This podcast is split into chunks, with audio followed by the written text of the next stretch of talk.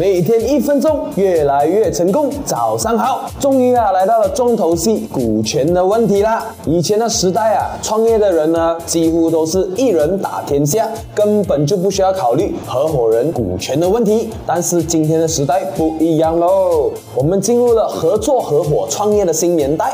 而这几天呢，我将会跟大家分享十个合伙人股权分配的坑。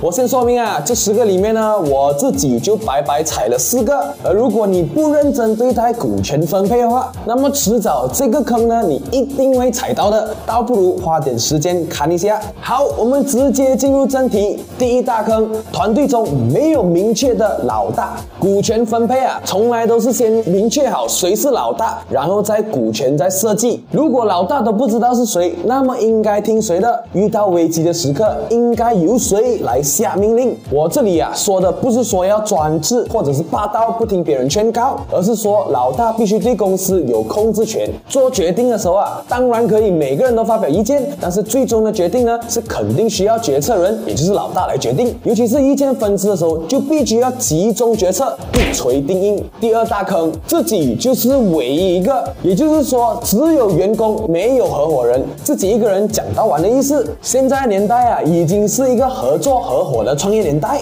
很难再单打独斗，到最后啊，就搞到。自己没有睡够，没有吃够，只有工作够够，搞不好还单身够。